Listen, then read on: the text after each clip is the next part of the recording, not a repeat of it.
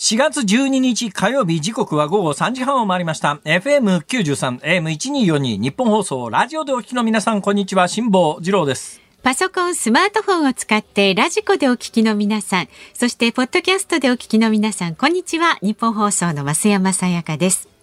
辛坊治郎ズームそこまで言うか。この番組は月曜日から木曜日まで辛坊さんが無邪気な視点で今一番気になる話題を忖度なく語るニュース解説番組です。いや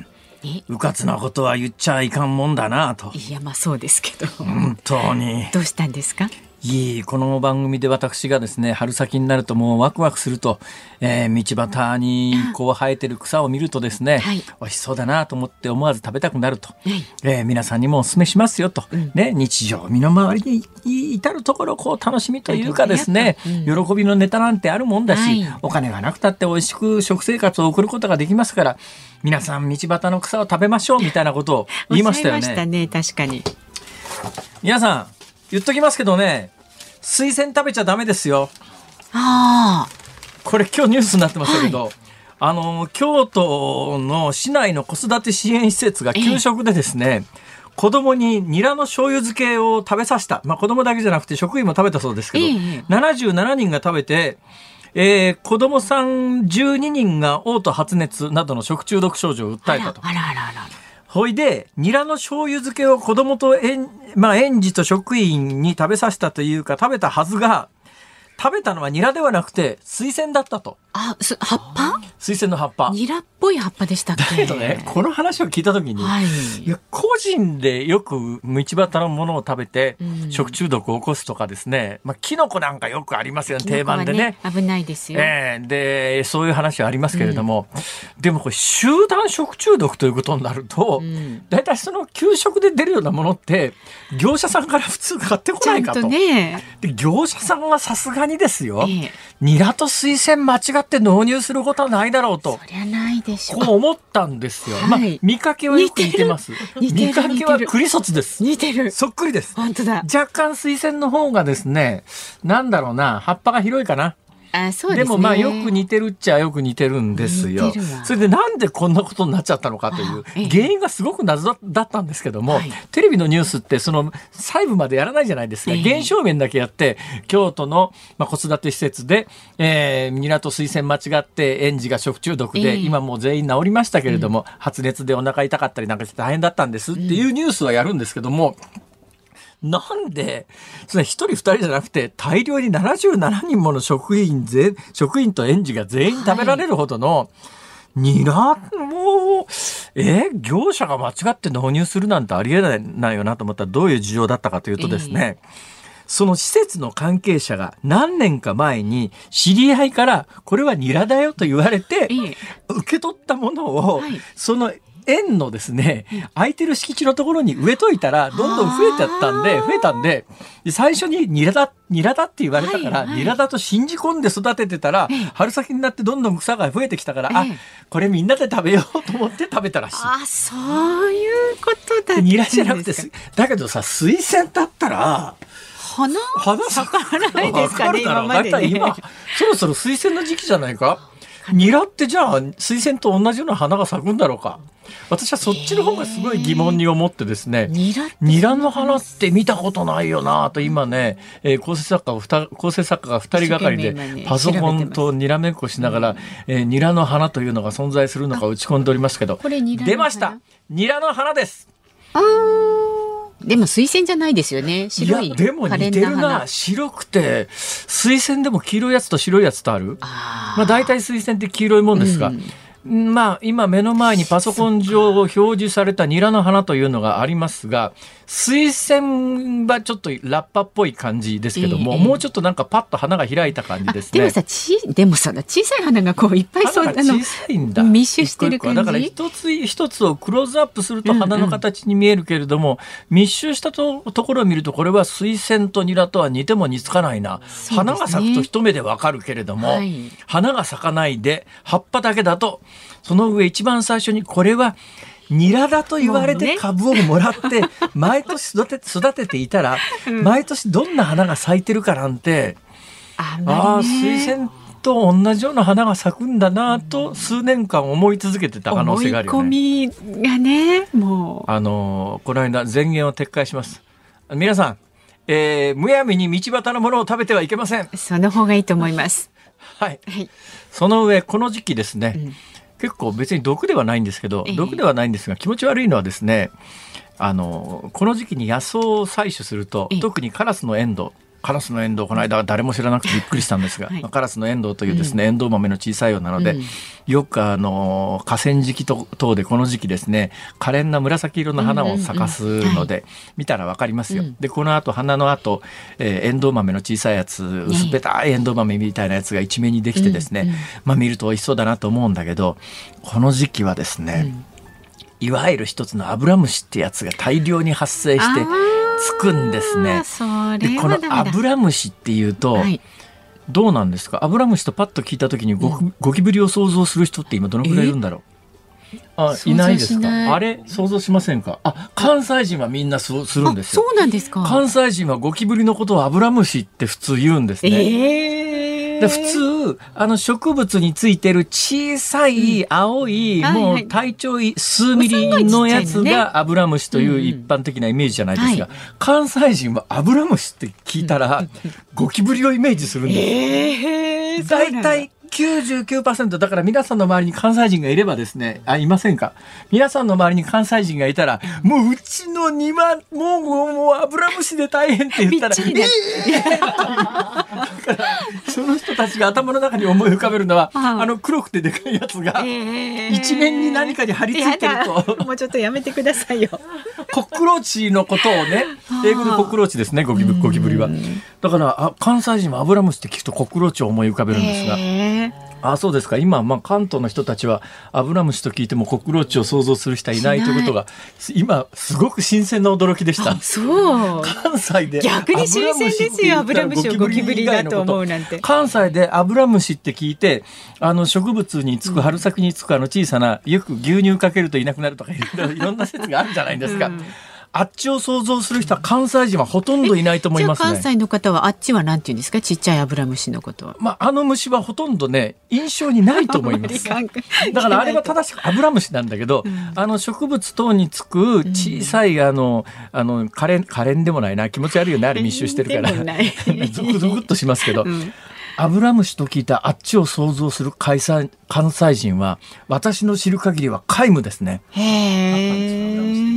え。葉っぱにつくアブラムシというそうです。鍋谷君の構成、関西人の構成作家の鍋谷君に。つく。葉っぱにつくアブラムシというと、葉っぱにつくアブラムシであって、普通にアブラムシという単純な用語はコクローチをイメージすると。へ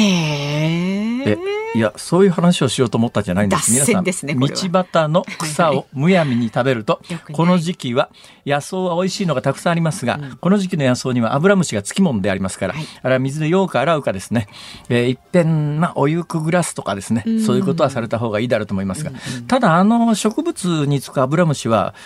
食べて毒だという話は聞いたことがないんで気持ち悪いだけで食べたからといって死ぬことはないだろうと私は想像しますがこれもまたいい加減なこと言えません、ね、食中毒でいうとね意外とびっくりするようなものが間違えられててですね、私ニュースのキャスターやってる時に現実にあった話なんですが関西方面で、はい、中華料理に使う八角ってイメージできますか、はいはい中華料理に使う八角、うん。うん、普通の家で八角使って料理する人はそんなには多くないと思いますけどね、ね、本格中華やろうっていう人はあれかもしれないけど、うん、普通の人はだからまあ八角まで使って料理する人いないからあんまりあの犠牲者出てませんが。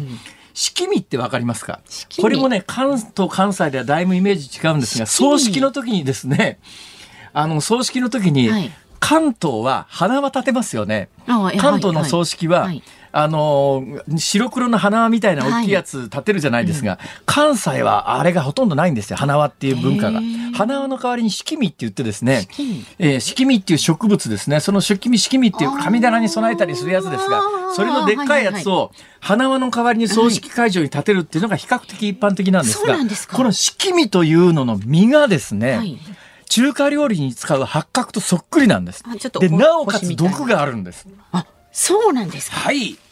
えまあ、それしかし気をつけてくれって言っても誰もそんなもんつかねえからいいか。よっぽどのことがない限り間違いないな、まあね、万が一ね。まあ有名なところではね食中毒系でいうとあの彼岸花の根っこなんか危ないですよね。はいはい、はい、その手の結構危ないものは植物、野草にはそこそこありますね確かに四季実、ね。はい、今構成作からメガネちゃんがですねインターネット上で、えー、四季実の実というのを出してくれてますけれども、まあ見かけは八角にかなりかなり酷似してるんですよ。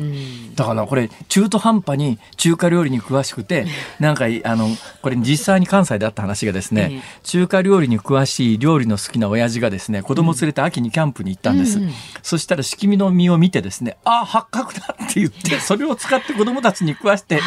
はい、集団食中毒っていうのがありますので。はいまあ、むやみやたらにやっぱり得体の知れないものわからないものは口にしないと。はい、それじゃ私がこの間力説した話がですね まあちょっと、ね、すっかりどっか飛んでしまいましたそうですけど。ああそろそろ次行こうか次ゴーゴー。じゃあ本題に入らせていただいて株と為替の今までも十分本題だったんですけどね。さあ今日の東京株式市場日経平均株価大幅に続落しました。昨日と比べて486円54銭安い。2万6334円98銭で取引を終えました FRB アメリカ連邦準備制度理事会による金融引き締めの加速への懸念から割高感が強まったハイテク関連株を中心に幅広い銘柄で売り注文が膨らみました。で為替相場は現在1ドル125円60銭付近で取引されています。昨日のこの時間と比べると30銭ほど円安になっています。さあ、ズームそこまで言うか。この後は昨日夕方から今日この時間までのニュースを振り返るズームフラッシュ。で、4時台にズームするのは、度重なる追加接種で懸念、ワクチンの4回目接種は必要かという話題。京都大学ウイルス再生医科学研究所からですね、えー、改めまして異生物学研究所准教授の宮沢隆之さんに、えー、お話を伺っていきます今日お電話でのご出演ですなんだその異生物学研究所なんかね名称が変更微生物じゃないんですね。異生物。っていうんですお医者さんの異。異生物？聞いたことねえなそれ。そうそうそう。初めて聞いた。そうなんですよ。詳しく聞いてみましょうそうですね。ね。本人に聞いてみますか。はい。で5時台はフランス大統領選挙決選投票へというニュースにズームしていきます。番組ではラジオの前のあなたからのご意見をお待ちしておりますメールは zoom zoom アットマーク一二四二ドットコム番組を聞いての感想はツイッターでもつぶやいてください。ハッシュタグ漢字で辛坊治郎、カタカナでズーム、ハッシュタグ辛坊治郎ズームでつぶやいてください。で今日もあなたが聞きたいリクエストソングをお送りします。ズームオンミュージックリクエストエンディングにねかかる曲をリクエストしてもらってますが。そうですね。はい関西でアブラムシと聞くとみんながゴキブリだと思うという話を聞いた時に聞きたい曲。関西でアブラムシともうちょっとシンプルにまとめられないかな。関西でアブラムシ関東と関西の文化の違いに驚いた時。に聞きたい曲これならかなりシンプルでわかりやすいじゃないですか。そうですね。関東と関西、はい、これはじゃゴキブリに限らず。関西の葬式には花輪は出ません。うんうんうんうんはい、なんかその選んだ曲と理由とね、まあ、関東関西の違いなんかちょっとあったら教えていただきながら関西のきつねうどんは、えー、いや関東のきつねうどんは関西ではハイカラうどんと言いますえ揚げが入ってる？あ、たぬきたぬき、ごめんごめん。たぬきうどん。はいはいはい、関東たぬきうどんという字じゃないですか。揚げ玉の、ね、揚げ玉入ってるやつ。うん、まあ、天かす言うんですけどね。うん、あの天かす入ってるやつを、はい、関東ではたぬきうどんと言いますよね。うん、関西はハイカラうどんって言うんです。なぜハイカラか？なぜ天かすが ハイカラか？難しいことを聞きましたね、今。なんで？これ関西ってね、結構な驚きですよ。え、たぬきうどんって言うとね、なんか違うものが出てくる。たぬきうどんっていうのがそもそもないんです。たぬきというと、そばの上にお揚げさんが乗ってるやつがたぬきなんです。きつねでしょ？いやいや、だから、うどんの上にお揚げさんが乗ってるときつので、きつねで、お蕎麦の上にお揚げさんが乗ってると、たぬきって言うんです、関西では。きつねそばでしょ？いや、きつねそばという概念はないんです。え えー、紛らわしい。というような話を聞いたときに聞きたい曲。まあこういった感じね関東と関西の違いにねあの驚いた時気づいた時に聞きたい曲ズームアットマーク一二四二ドットコムぜひね理由を添えて送ってください。さあこの後は昨日の夕方から今日この時間までのニュースを振り返るズームフラッシュです。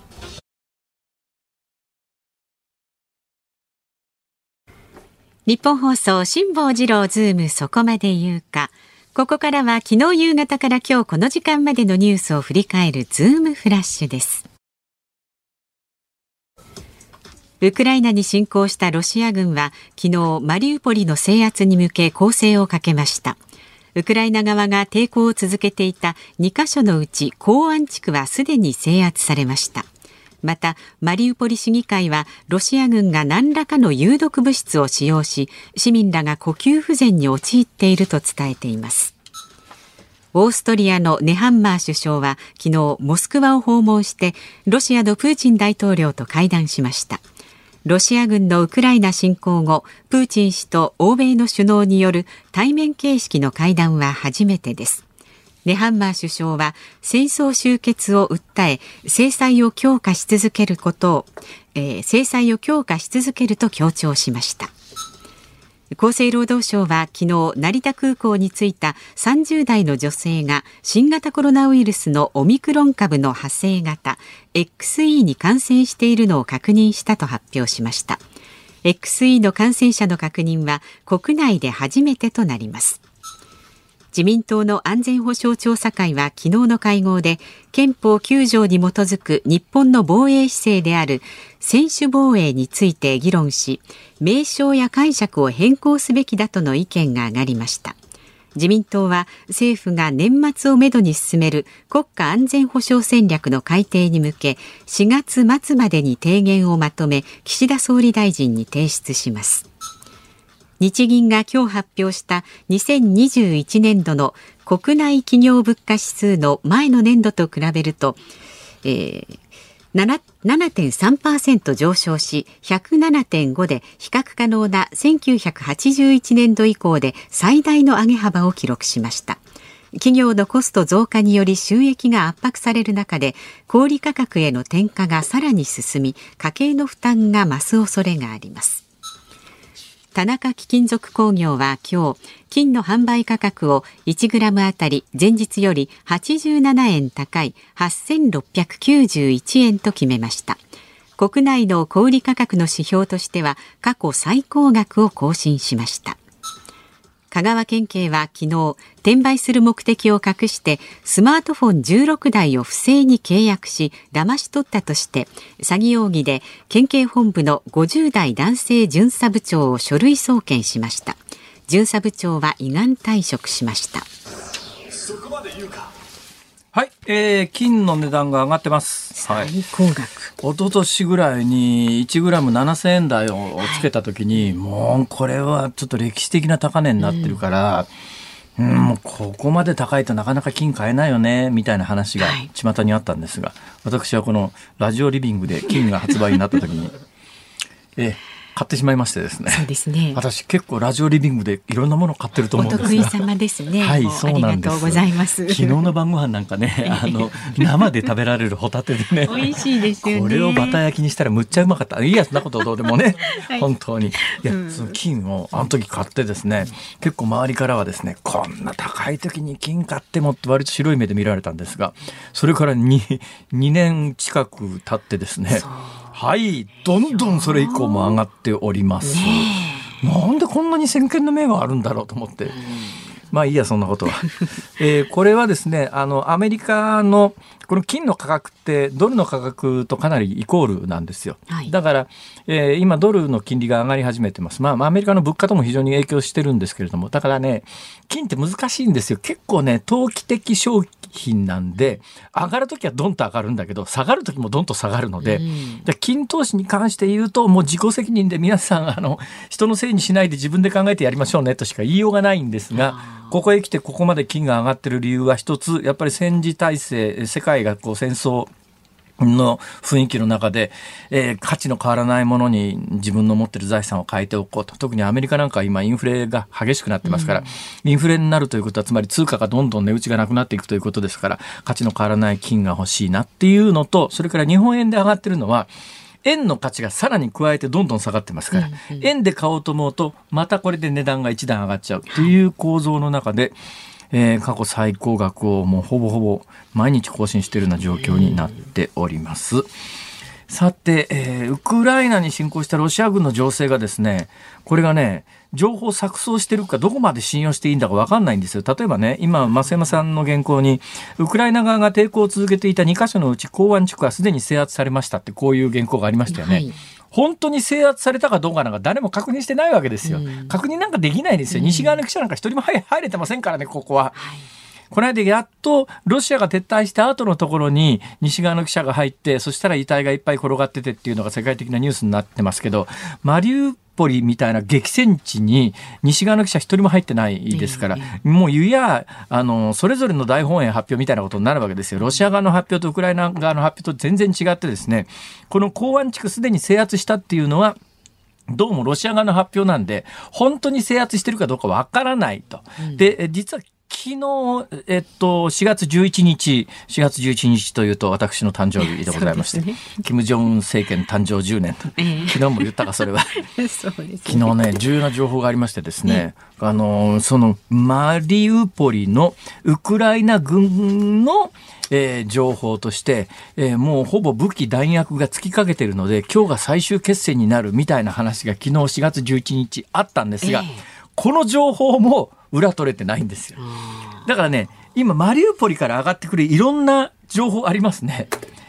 両方が、まあ、意図的にさあの相手の意思をくじくとか世界の世論対策のためにいろんな情報を流してますから本当のところどうなってるかさっぱりわかんないんですよ。これはね判断しかねますよね。でだからね2箇所の港湾地区すでに制圧されましたとか8割もう制圧されましたっていうもうマリマリウポリ陥落は時間の問題ですっていう今日あたり一日中テレビの報道がニュースがやってたんですが、うん、その割にはマリウポリの市長とかマリウポリ市議会っていうのが現状存在してるわけで、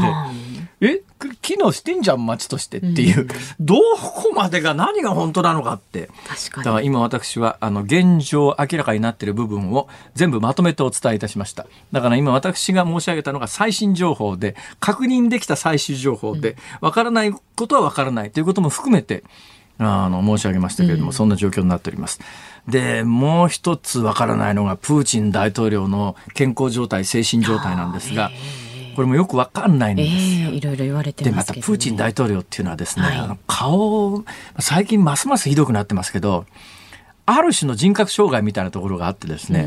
うん、表情から気持ちが読めないタイプの人がいるんですね。でプーチンってそうまさにそういうタイプで心理学者が言うところのなんか特殊な専門用語があるんですが顔の表情から気持ちが読み取れない人っているんですよ。ポーカーフェイスに近い感じ？ポーカーフェイスというか、ね、仮面なんとか症候群みたいな言い方するんですけども、うんうん、だから顔だけ見てても心の中が見えないです。で、まあ西側各国はですね、プーチンの本当の心理状態とか健康状態とか知りたくてしょうがないというタイミングで、オーストリアの首相が直接本人に会ったっていうのはすげえ重要なニュースなんです。だから今ね、そこでどんな会談が行われたとかっていうことは、どうせそんなもんね、まあセレモニーみたいなもんだから、そこは重要じゃなくて、もうもう西側各国が今オーストリアの首相に何働きかけてるかというと、どんな様子だったっていう、これが実は最大の情報だということで、今のところこの会談の模様は一切表に出てきてません。だからもう、ロシアにおけるトップシークレット中のトップシークレットと、はい、そんな状況になっております。4月12日火曜日時刻は午後4時を回りました。東京有楽町ニッポン放送第三スタジオから辛坊治郎と。ニッポン放送の増山さやかでお送りしています。辛坊治郎ズームそこまで言うか。ここでお知らせです、はい来週月曜日からの辛坊治郎ズームそこまで言うかは与野党のキーマンが毎日登場。辛坊治郎永田町大横断スペシャルと題して各政党のキーマンが日替わりで生出演します。まあ、間もなく行われます。参議院選挙の展望、ウクライナ問題、えー、それからその時に最も熱いトピックをね、大激論いたしますが、18日月曜日は30分延長の午後6時までの生放送。4時台には自民党参議院幹事長の世耕弘成さん。そして5時台には日本維新の会幹事長の馬場信之さんをお迎えいたします。19日火曜日は、こうご期待。そして20日水曜日は。なんその、なんすかその交互期待って。もうちょっと楽しみになさっててください。20日水曜日は国民民主党代表の玉木雄一郎さんが登場いたします。で、木曜日はですね、もうどーんと任せてください。飯田浩二アナウンサー。ちょっと待ってください。ちょっと待ってください。ちょっと待ってください。立憲民主と共産党その他の政党の皆さんはどうなったんですか？いやまあ。ね、えもしかして俺嫌われてる？え？あれ？あれ？俺嫌われてんだもしかしたあらそんなことそんなことないですけどねえー、まあ、えーお待ちしております。ご期待ください。ぜひ来てください。えーはい、来週月曜日からの与野党のキーマンが毎日登場。辛坊治郎永田町大横断スペシャルをお送りいたします、ね、誰がいいかな。立憲民主なら枝野さんがいいな。枝野さんですか？立憲民主あ枝野さんはもうそうか。トップじゃないんだ、うん、そうですね。じゃあ泉さんか？泉さん、ね、共産党だったら C さん？そうですね、えー、社民党福島みずほさん、うん、福島さんでももうすぐ選挙だからどうなんだろう局的に。ああそういうのあるんだよねきっとね。いろいろね決まりがあります、ね、そんなこと言い出したらだけど直近で世耕さんなんか今年改選じゃないか？うん。だよな。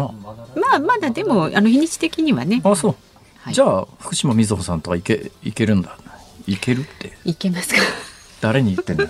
誰も全く反応しないどころか目線すら合わせないってどういうことこれ。誰も責任を取りたくないというそういう体質でいいのだろうか。まあでもハラハラドキドキするじゃないですか。どなたが出てくるかというのはね。ぜひ来週聞けばわかるんですから。火曜日。火曜日。使えるコネを総動員して絶賛調整中。そういうそういう決まってねってことじゃねえかそれは。まあまあまあ、えー、まだまだねご意見お待ちしておりますので。まあ来週に向けてね何かこういういう提案があるみたいなこともねご意見などありましたらお知らせください。で、ね、今日のズームオンミュージックリクエストはお題が関東と関西の文化の違いに驚いた時に聞きたい曲もお待ちしております。さっき言い忘れましたけどね、関西ではあのこっちでいうところのたぬきというやつで、うん、えー、天かす揚げ玉が乗ってるやつをね、はいうん、えー、ハイカラって言うって申し上げましたけど、うん、関西の普通の駅そばその他ではですね、あの天かすは普通にカウンターにただで入れ放題で置いてありますから、はい。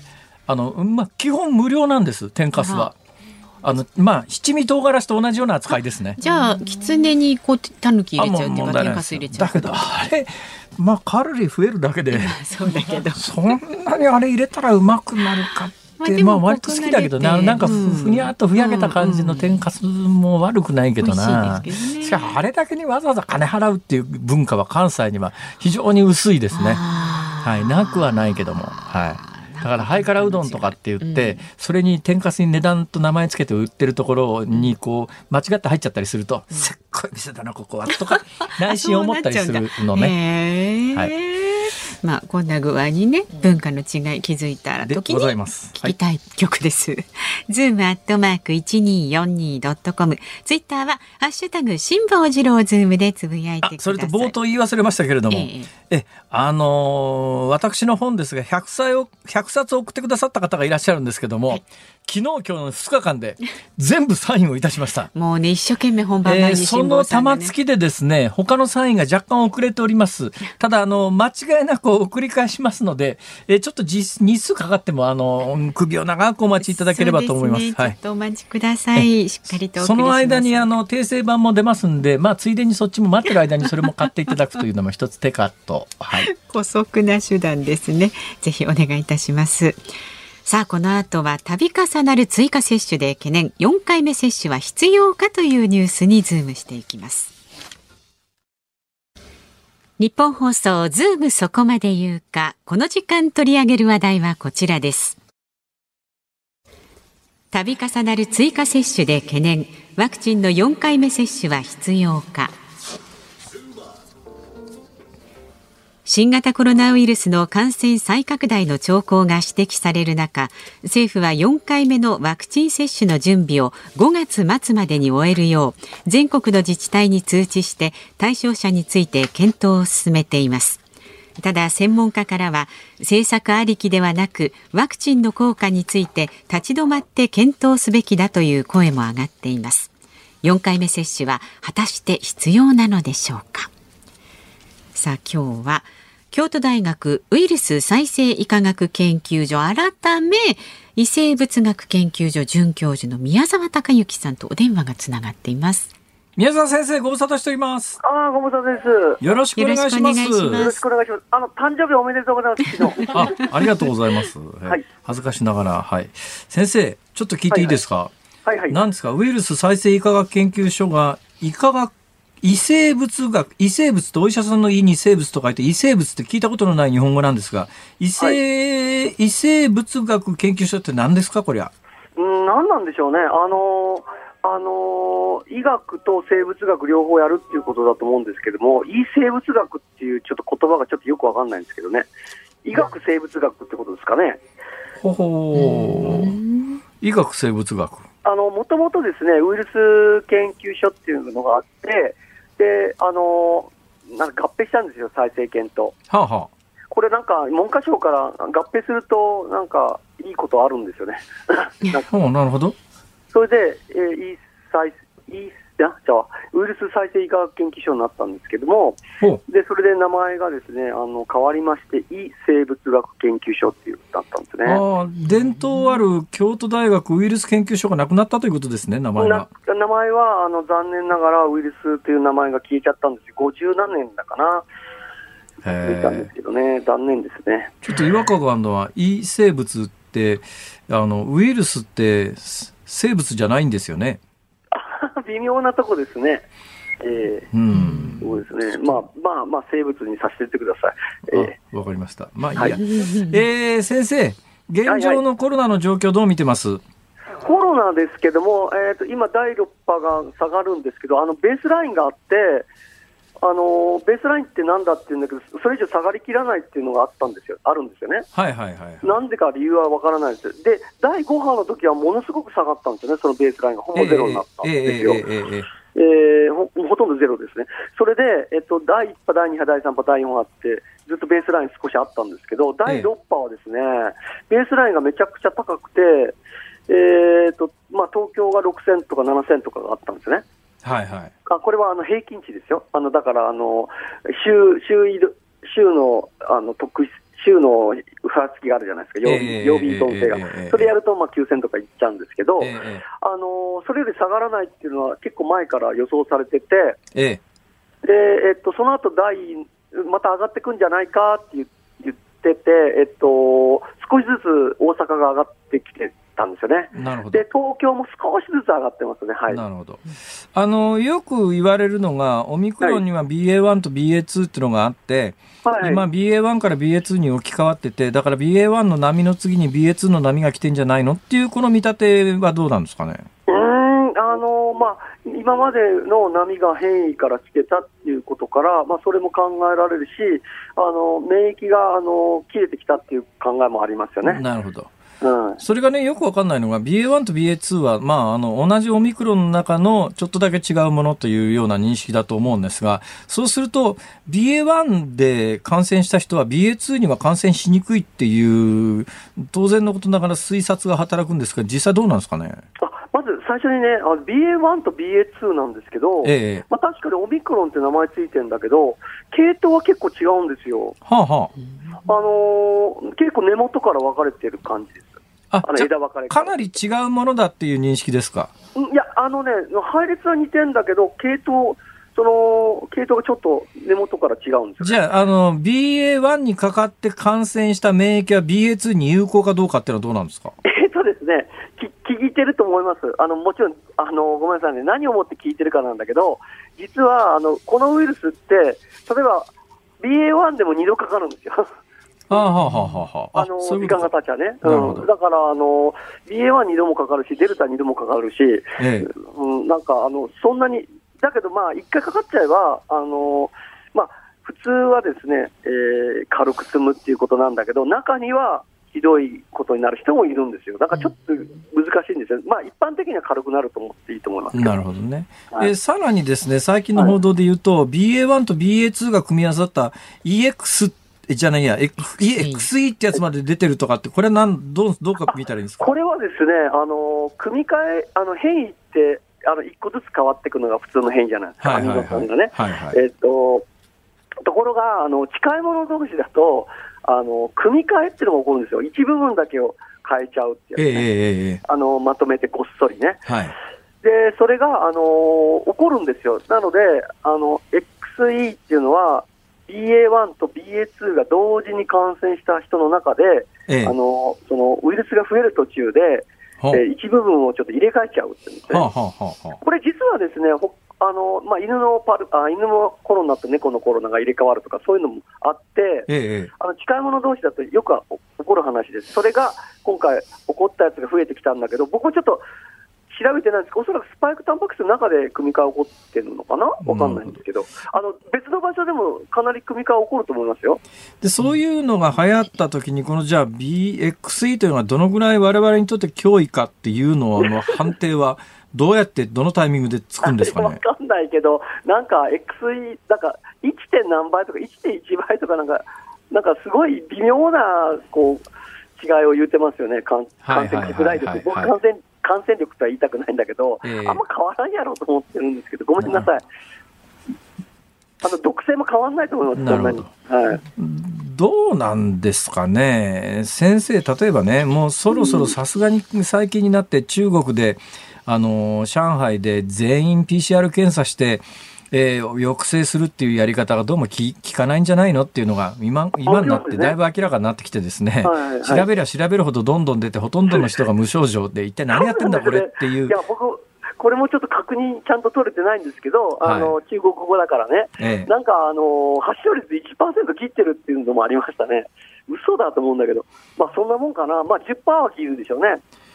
そうなるとね、い。やい。わばその発症してない人にとっては病気ですらないわけで、はい、そうですそれを、まあ、今、その街閉鎖して、えー、検査繰り返してということに対して、街の中で批判が出てくるのは、まあ、これはやむを得ない流れかなという気もするんですけども。そうですね。あの、ほとんど上海の人で困ってないはずなんですけどね、あのコロナ自体でね、コロナの病気で困ってる人、ほとんどいないと思うんですが、えー、うんどうなっちゃう、あの犬とか猫もなんかあの捕まえられてるって話も聞いてますけどね。あ感染源になるからということですか。はいはいはい。はあ、そういえばまあ先生、どっちかの動物好きでしたよね。あどっちも好きですよ、どっちも。はい、どっちも好きですか。そうです。さて、今日はワクチン問題について伺うということになってます。先生のご見解を教えてください。いやこれちょっとラジオで話しにくいけど、僕は3回目は、3回目もいらないと、ほとんどいらないと。えー、で、えっ、ー、と、あの、すぐにね、あの、効果なくなっちゃうし、あの、あの、なんだっけな、えー、あんま言いにくいんだけど、逆効果も見られるんじゃないかなっていうのを、時間が経つとね。あの、先生、あの、安心してください。あの、日本は言論の自由のある国ですから、はいはい、えー、少なくとも先生の見解だということで、先生がおしゃべりになることについては、それは自由ですから。あえっ、ー、と、あの要はです、あのニュえっ、ー、と、アメリカでの子どもの接種の事例があって、ええ、あのワクチン、まあ、これ1回目ですけどもね、今回、武漢型じゃないですか。で、はいはい、それに対して、今流行ってるのオミクロンではい、で、オミクロンに対する効果は、まあ、最初はいいんですけども、すぐに下がって、ですね1か月でマイナスになるってデータが出て、ね、マイナスっていうのはどういうことなんですか？マイナスっていうのは感染しやすいってことなんですよ。ななんでそんなことが、それ理論的に証明っていうか、説明ができることなんですか？できます。あの理論的に説明するとあの、感染を増強する抗体と感染を抑制する抗体があって、感染する抑制抑制する抗体が下がると、ですね、えー、相対的にえー、感染が助長されると、これ、本当不思議な話でしょ、だって、えーと、感染を増強する抗体も下がるんじゃないかっていう、ね、時間が経てば、だから永遠にこうそんなそんなマイナスになることはないと思うんだと思うのが素人で、あの実は逆転するんですよ。えっとね、あのウイルスを中和試験するときにウイルスと血清混ぜるでしょ、はい、血清薄くするとですね、えっと、そのウイルスを中和する、要は感染力をなくす効果はなくなるんですけど、薄めすぎるとですね、今度感染増強に働くんですよ。ここが体の不思議なところですね。うん、微妙な話ですね、それは随分。そうなんですよ。なので、あのー、やっぱオミクロンに対してワクチンは、まあ、限定的で、で、しかも時が経てば逆になるだろうと。だからね、その、4回目を急ぎましょうってことになってるんですよね。だどんどんどんどん間隔狭まっていくでしょ？はいはいはい、はい、それはおそらくそういうことだと思います。あの、ね、要は、逆転される前に打ってしまえって話ですね。うん。どうなんですかね？先生のご意見っていうのはかなり特殊なご意見ですか？うん、あの、そうなるんでしょうね。あの、あんまり言ってる人は少ないんですけど、僕は3回目は、まあ、あの、いらないんじゃないんですかっていう立場だったんですよ。だって1回、2回で、えーと、細胞性免疫ついてるはずで、それは、えー、今回のオミクロンにもある程度効くはずだし、重症化防げてると僕は思ってます。はい、なるほど。なのであの、感染予防なんかしなくたっていいんですよ、だって何度でも感染するウイルスだから、もともと。で、それ PCR で検査したら、永遠に終わらないんですよね。はあはあはあ、うん、まあ、まさに今、中国で起きてることですね。そうですね。で、オミクロンになっちゃって、まあ、実際の発症率って分かんなかったんだけど、まあ、あの、上海の結果を見ると、驚くべきほど低いっていうことが分かってきたわけですよね。えー、要は、捕捉率が分かんなかったわけじゃないですか。今まで、はいはいあの第6波だけど、本当は何人感染したんだけど、とてつもない人が感染した可能性高いですねだから、まあ、あの PCR 検査等で日本国内で重死亡率とか重症化率っていうのが出てるのは、あくまでもそれ、検査で陽性だという人が判明して、その人を分母にして計算して何パーセントだから、本当の感染者数がわからない限り、そんな計算はできないってことですよね。えっとね、あの皆さん、無料検査所に行くでしょ？はいはい、であの検査で陽性になって無症状だったら黙ってんじゃないですか。知らないけど、どそれで有症状だったらもう一回受けてあの陽性にするんじゃないかな、だから本当のところ、だあれ、空港検疫の数字と実際の数字、全然違ったもんね、発症率ね。あはいはい、はい、だから、昔からそうだと思います、あの発症率は相当下がってると思います。90 90%以上の人は無症状だと僕は思ってますけど。なるほど。まあ、うん、あの先生のおっしゃってることはあの私はまあ説得力があると思うんですが。その一方で、あの、専門家医学会で先生のご意見みたいなものが全く主流にならないことについては、やっぱりこう、ものすごく歯がゆい思いをしてらっしゃったりするもんですか？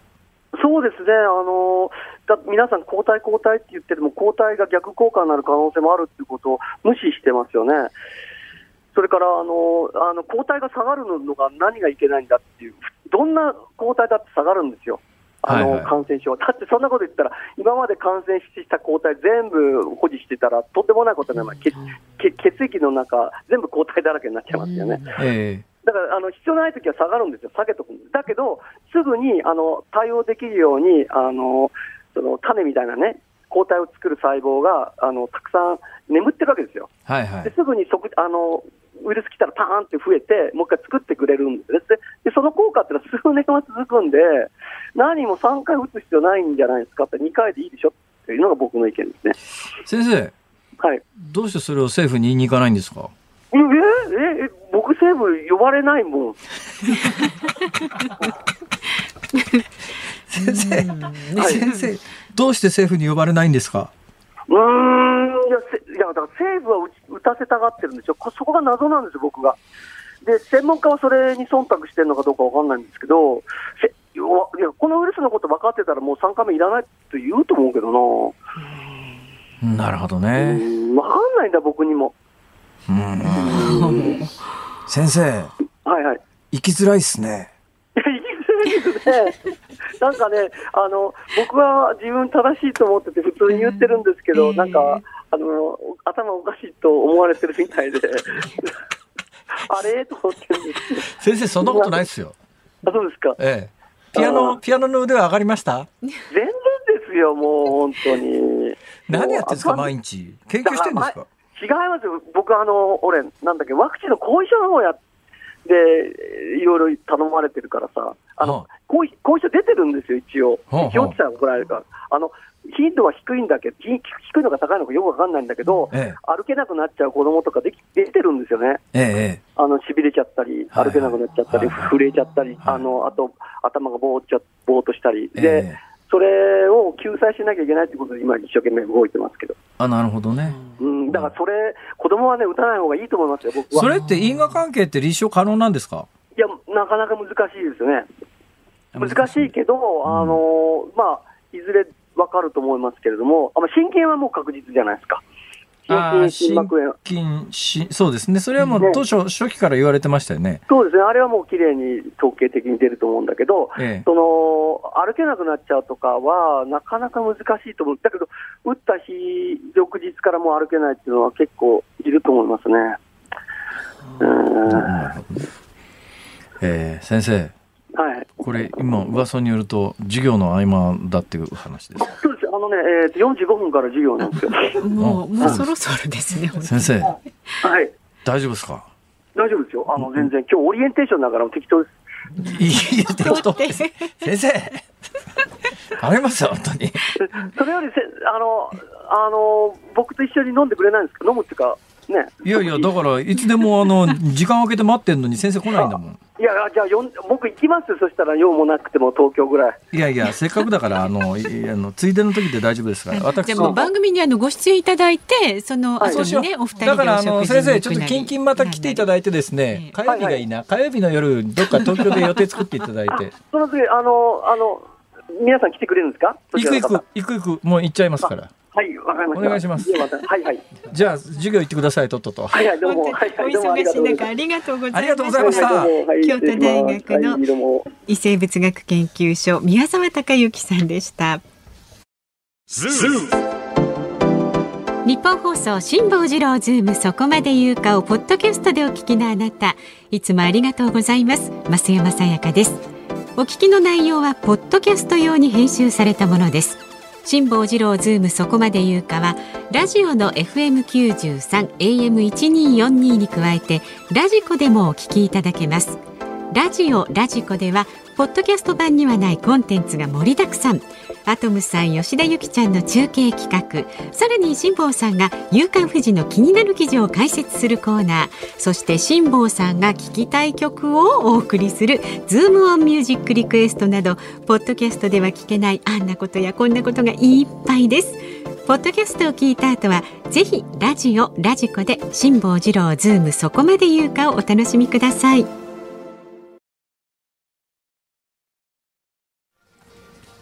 4月12日火曜日時刻は午後5時を回りました。辛坊治郎です。ニッポン放送の増山さやかです。ズームそこまで言うか。この時間はズームオンミュージックリクエストご紹介していきます。ありがとうございます。今日のお題は関東と関西の文化の違いに驚いた時に聞きたい曲。そんな曲あるか？難しいと思いますよ。でもねいただいています。江戸川区の46歳男性メタルヘッド、はい、お高屋さん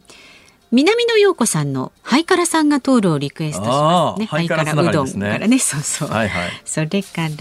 奈川県大和市花の係長二世さん男性の方54歳。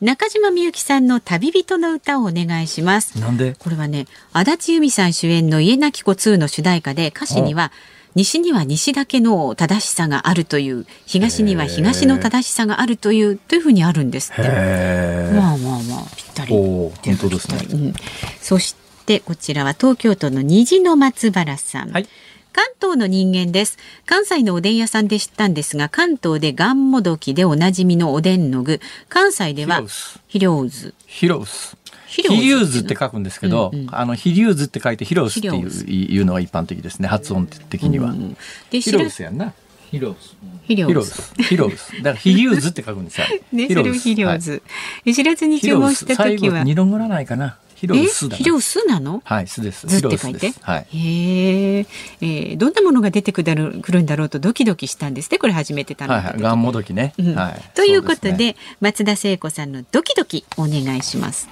ほ ほえー、静岡県掛川市58歳男性いたたたたさん。はい。あのねのねの赤とんぼお願いします。ね。アブラムシの羽を取ったらっていうのありますからね。だからあれアブラムシはゴキブリなんですよ。だからあの植物のアブラムシ羽なんか取れないでしょ。確かに。え、今の今までもしかして間違ってました？あの、あのねのねのアブラムシはあの植物につくアブラムシだと思ってました？いや、深く考えたことあんなもん羽取れるわけないじゃないの。本当だ。だから羽を取ったら柿の種というのはあれはコクローチゴキブリだから成立する歌であれ植物のアブラムシだとなるほど。そうですか。びっくり。びっくりだな。神奈川県小田原市はですね、はい、えー、節子さん、節子 T さん、リクエスト曲は鈴木雅之さんの違うそうじゃないをお願いします。これいつも言った何でも使える。何でも使える違うそうじゃない。そえー、それからごめんなさい。神奈川県横浜市の花さんですね。女性の方38歳。関西と関東の文化の違いは歩き方のペースとお蕎麦の汁の違いでしたあまあ確かに蕎麦の関西人が関東へ来て蕎麦を食べると、うん、このお醤油の中にあるこの蕎麦みたいな、ね、これ大丈夫体に悪くないって子供が言うというのは有名な話です。はい。で、まあ、あの、関西の同僚と関東の同僚が職場で文化の違いで揉めていた時のこと、ね、あの、関東ではとか関西弁ではと言い合っていて、まあ、どっちでもええやん。っていうふうに彼女は思っていたらしいんですが。えー、そんな自分は争ってる双方から来たら見たらきっとフラフラフラフラしている人間なんでしょうねということで米津玄師さんのフラミンゴをお願いしますという ここにつながるという。うわ難しいなそれ。難しい。はい。神奈川県川崎市は25歳悪玉コレステロールが E 判定さん。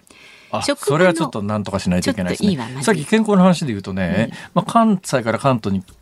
はい、お醤油みたいなところにお蕎麦が踊ってるんでみんなびっくりしてこれ体にと思うんだけど、うん、実はね薄口薄口醤油と 濃い口醤油でいうと、塩分は薄口醤油の方が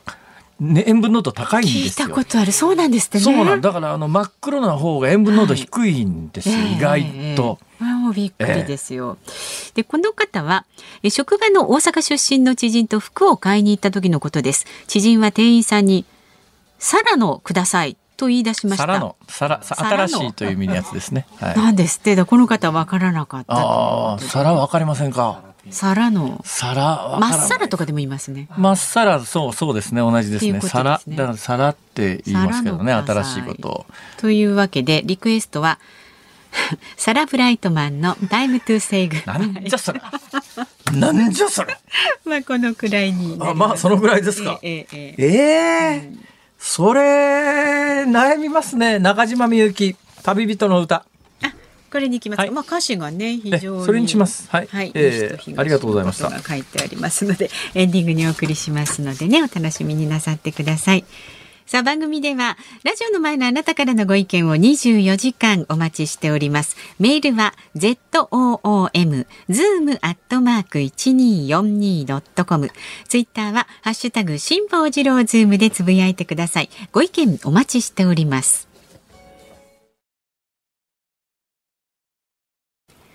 ニッポン放送ズームそこまで言うか。今日最後にズームするのはこちらです。フランス大統領選挙決選投票へ。フランス大統領選1回目の投票は10日に行われ即日開票されました。12人による争いでフランス内務省によりますと現職のマクロン大統領が得票率およそ28%で首位。極右政党国民連合のマリーヌ・ルペン党首がおよそ23%で2位となり24日の決選投票に進みました。まず基礎知識です、えーはい、アメリカ大統領というのは、えー、1期4年2期8年までしかできません、はい。えー、韓国大統領は1期5年で1期しかできません。はい、5年のみ。えー、もう国によってそういうふうに制度が違うんですね。うん、でフランスの大統領は1期5年、2期10年までできます。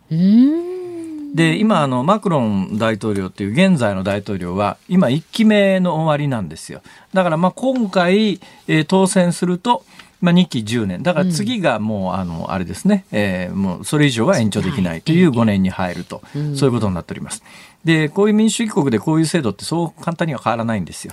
えー、同じように国家主席は、えー、5年1期5年2期10年までが原則なんだけれども制度変えてずっとやっちゃう人とかね。どことは言わないですけど 某中国みたいなことに、ね、ありますけども、うん、普通の国はそういうことしないわけで。えまあ、韓国あたりは逆にね、あの、1期5年なんで、1期の途中でもう絶対次がないってみんなが分かっちゃってるんで、はい、最後の方が、あの、権力喪失していってぐだぐだになるんで、ちょっとやっぱり2期できるように法律変えた方がいいんじゃねっていう議論は実はあるんですけど、まあ今のところ変わってません。この間大統領選挙行われたばっかしですけどね。はい。で、まあ、あの、フランス大統領選挙どうなってるかというと、前回マクロンさんという人は、最後やっぱり決選投票でぶっちぎったんですよ。ただ今回は今度の日曜日24日、今度じゃねえか、今度の今度の日曜日ですね、24日です。うん、はい、24日に決選投票が行われます。で、この決選投票は上位1位の、今回1位通過のマクロンさんと2位通過のルペンさん、この2人で決選投票が行われるんですが、はい、えー、この構図も前回と同じなんですけど、前回は決選投票で大差ついたんですが、うん、今回は今までのところの世論調査のデータとか数字を見てると、かなり競るんじゃないのっていう人が多くて、まあ、今のところマクロンさん優位は変わらないっちゃ変わらないんだけれども、はい、ワンチャンスルペンさんが勝つ可能性があるぞっていうのが大方の見るところです。だからフランスの大統領が、まあ、マクロンさんだけなににマクロンさんになった場合は今と同じですから、え変わらないんですが、ルペンさんが変わるとだいぶ見えてくる風景が違うだろうと言われてます。ただね、これも注意しなきゃいけないんだけども、この番組もそうだし、全部のメディアが日本では、極右政党国民連合のマリーヌ・ルペン、極右政党ってこういうわけですよ。はい、はい。じゃ極右、極右って何なのよって話なんだけど、マリーヌ・ルペンさんの主張を見ると、そんなに極右かしら？一応ね、こういうレッテル貼りをするんだけど、まあ分かりやすくレッテル貼りをするんだけど、例えばね、右翼とか極右とかっていうのは何をもって右翼とか極右とかって判定するかなんだけど、一般論として右翼とか極右とかっていうのは、うん、極端な民族主義的、排他的な傾向が強い思想というふうに一般的には理解されてます。ほな、極左ってなんやねんっていうと、うん極端な共産主義を過激に目指す人たちが極左。で、極右っていうのは極端な民族主義的傾向の主張をする人たちっていうのが一般的な認識なんですよ。ところがね、ルペンさんの最近の、この、例えば、典型的に現れるのが移民なんですね。移民政策なんですよ。ヨーロッパの右翼とか、極右とかって言われる人たちは、もう移民なんか叩き出せと。うん、ね、あの、うちの国がね、あの、移民が来ると臭くてしょうがねえんだ、みたいな、極端に言うとそういうことまで言う人いるわけですよ。うん、ところが、ルペンさんは今何て言ってるかというとね、家族の呼び寄せ制度の廃止など移民抑制策を推進。だからまあ、そういう意味では右翼系なんですよね。だからいわゆる民族主義系で、フランスの純粋のフランス人以外にフランスはやってくるなよと、少なくともフランス語ぐらい喋れよと、こういう主張なんですけども、だけど、全員出てけってすぐ言ってるわけじゃなくて、現状ある家族呼び寄せ制度っていうのがあってですね、この家族呼び寄せ制度のおかげでどんどんどんどん外国人が増え増えちゃってるから、ここはちょっとやめた方がいいんじゃねっていういうような、これだけ聞くとね、過激な右翼っていう、極右っていうレッテル貼りをするには、まあ、まあ、割と恩恵かな、恩恵とまでは言わないけどね。だってマクロンさんですら、今もうそういうフランス人が結構増えてきてて、はい